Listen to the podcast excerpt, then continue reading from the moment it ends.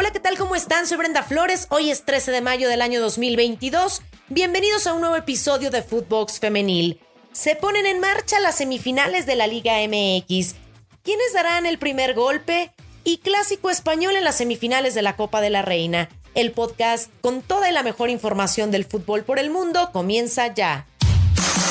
Footbox Femenil, un podcast con las expertas del fútbol femenino, exclusivo de Footbox.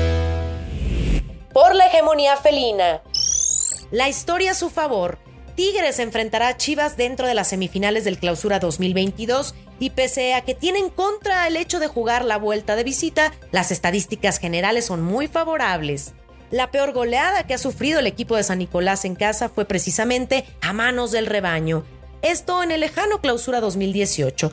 Se jugó la fecha 13 y el conjunto tapatío le propinó un 5 a 2 en el universitario, con anotaciones de Rubisoto, Brenda Viramontes y Arlet Tobar. Esta racha comenzó en el Apertura 2018, cuando se enfrentaron en el Akron y Tigres ganó 3 a 1. Desde ese duelo se formó una cadena que sigue sin romperse. Incluso se han visto las caras dos veces en la fase final y ambas series fueron para las felinas. La primera fue en semifinales de la Apertura 2018. En la ida empataron uno por uno en el Jalisco y en el segundo encuentro las regias ganaron 4 por 2.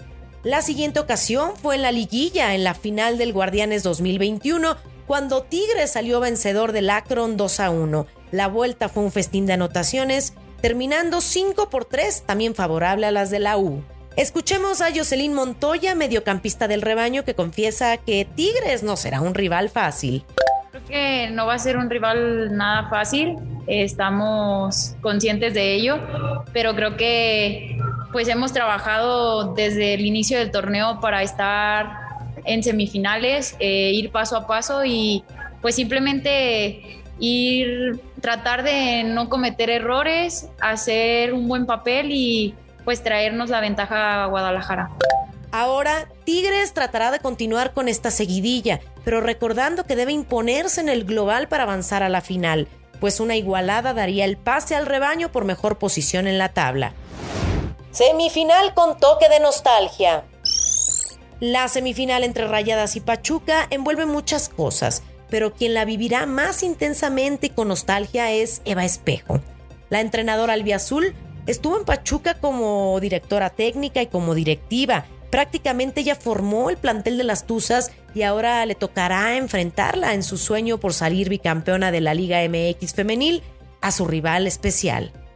Después de ganarle a Cholas y clasificarse a la semifinal, ya con rival definido, Eva habló sobre Pachuca y lo especial que se enfrentara al equipo que, según sus palabras, le dio mucho en el fútbol mexicano, además de la primera oportunidad. Rayadas enfrentará a las Tuzas el viernes en el Estadio Hidalgo por la ida de las semifinales mientras la vuelta se jugará el lunes en el BBVA. Escuchemos a Ilina Vilés, jugadora rayada, respecto a qué espera de Pachuca.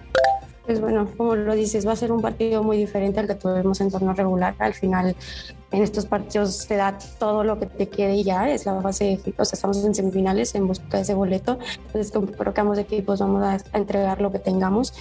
Y pues bueno, pero lo que dices del calor, algo que recuerdo que mencionaba Eva, creo que esos pequeños detallitos son importantes irlos cuidando estos días, porque hasta el final Pachuca es, o sea, en la ciudad de Pachuca creo que es un clima un poco más agradable y se presta más a que se pueda dar un mejor fútbol y con un mejor rendimiento. Entonces creo que va a ser importante venir trabajando y cuidar esos detalles que decía Eva para poder llegar de vuelta con mejor forma física y mejor recuperadas para poder planear y, y aplicar todo lo que venimos trabajando estos días y toda la temporada. Rayada seguirá su camino al bicampeonato o Pachuca logrará avanzar en busca de su primer título. Dominio regio en la Liga MX. De ocho títulos repartidos en la historia del fútbol femenil, seis han sido conquistados por los equipos de Nuevo León. La hegemonía de estas escuadras es más que clara. Los detalles los trae nuestra compañera Mari Carmen Lara en la siguiente cápsula.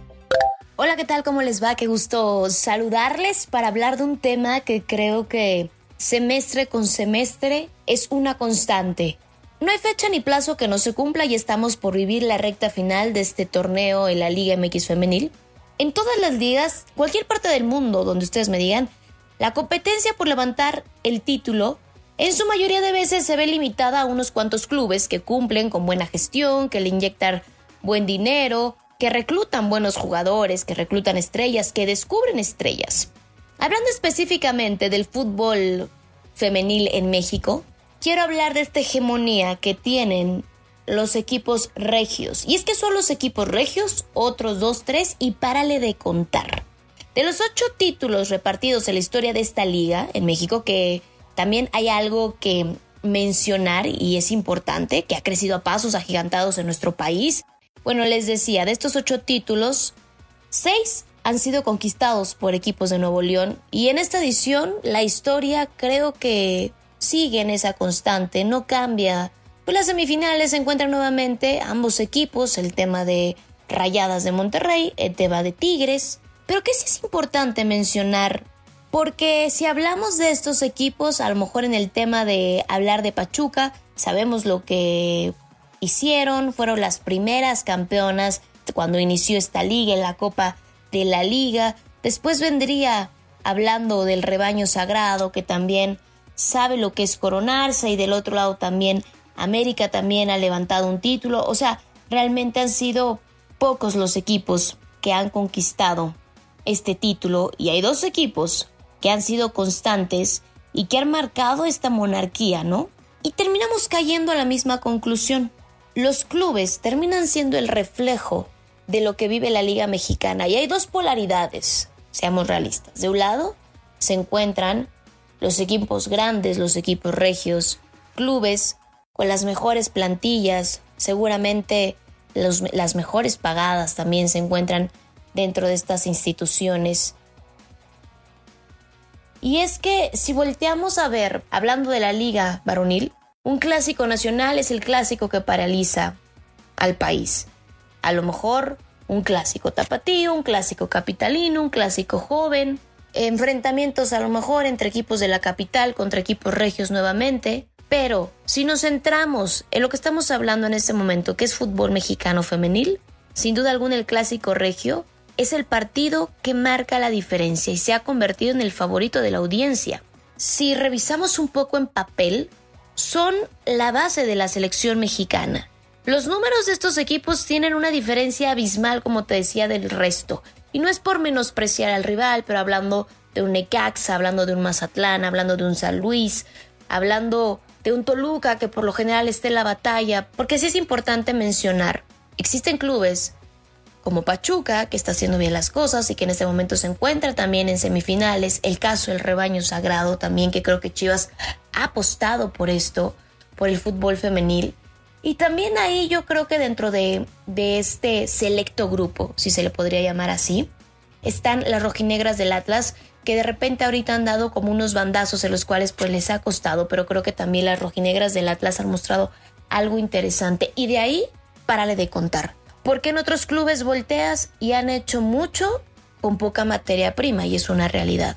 Es una realidad que se tome con más seriedad o se toma con más seriedad el tema del fútbol femenil en los clubes que estamos mencionando. Y es el reflejo de esta hegemonía rompen también estadísticas, rompen el tema de partidos consecutivos en invictos, rompen este tema de goles a favor en el tema de la temporada regular nuevamente.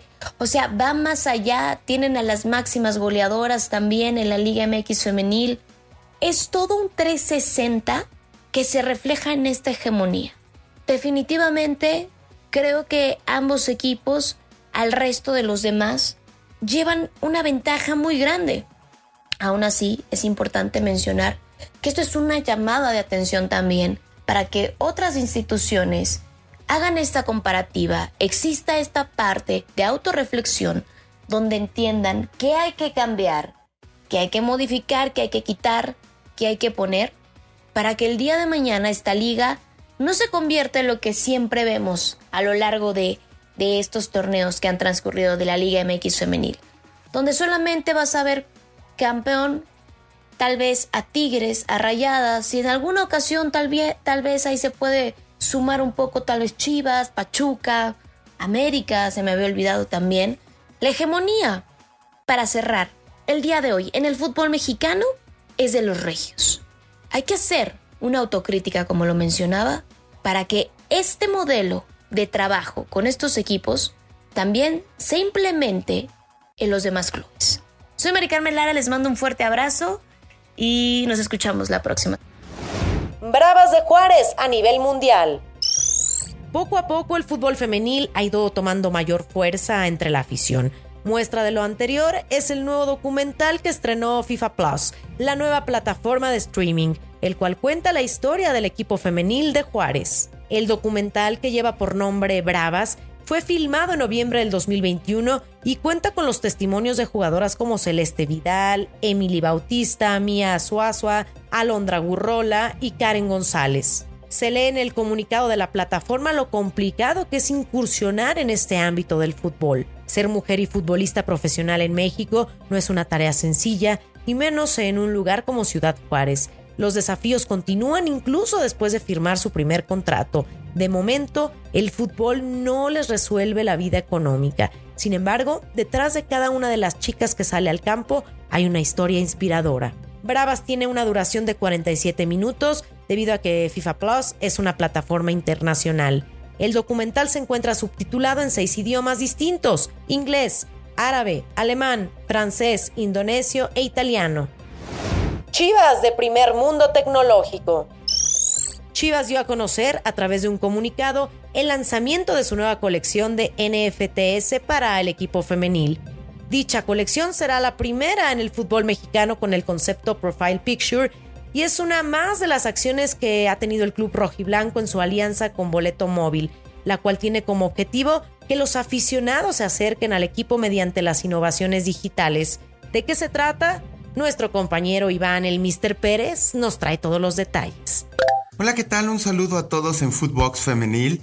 Muchísimas gracias, mi nombre es Iván Pérez y bueno, pues hoy eh, quiero hablar sobre un tema que me parece relevante como parte de la industria del fútbol femenil en México y es el lanzamiento de la, de la primera colección de NFTs, de los Non-Fungible Tokens, eh, de un equipo de Liga MX femenil. Estamos hablando del Club Deportivo Guadalajara, que justo para el tema de la liguilla lanzó su, su primera colección y bueno, es una colección de 10.000 NFTs y que correrán bajo la red de Polygon, que está disponible además en el marketplace de Vilma. Vilma es una compañía que pertenece a Boleto Móvil, que es justamente la que gestiona todas las entradas del Club Deportivo Guadalajara.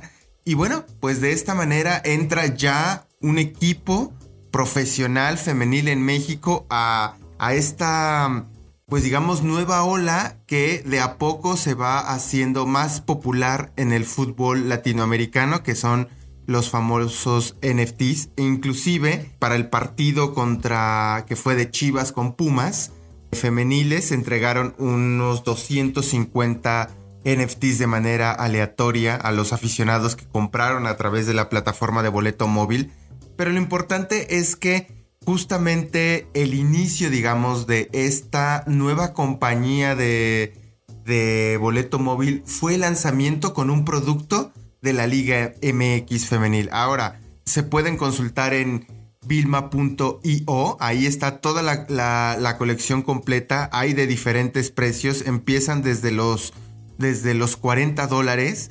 Ya hasta ahora hay 124 propietarios, es decir, ya hay personas que han decidido comprar su NFT, que bueno, hay que, hay que decirlo, no es que todavía sea algo que se haya popularizado en el fútbol mexicano, pero bueno, es una gran oportunidad y es una buena oportunidad para todas aquellas personas que, bueno, son amantes de la tecnología, que son eh, fans del Club Deportivo Guadalajara y o inclusive aquellas personas que son eh, les encantan los coleccionables, que es justamente un NFT y que bueno, uno de los de los beneficios que ahora tiene es que, bueno, pues en, algún momento van a poder ser eh, estos ingresos, parte de los ingresos generados por la venta de esta colección serán destinados al desarrollo de jugadoras de la cantera.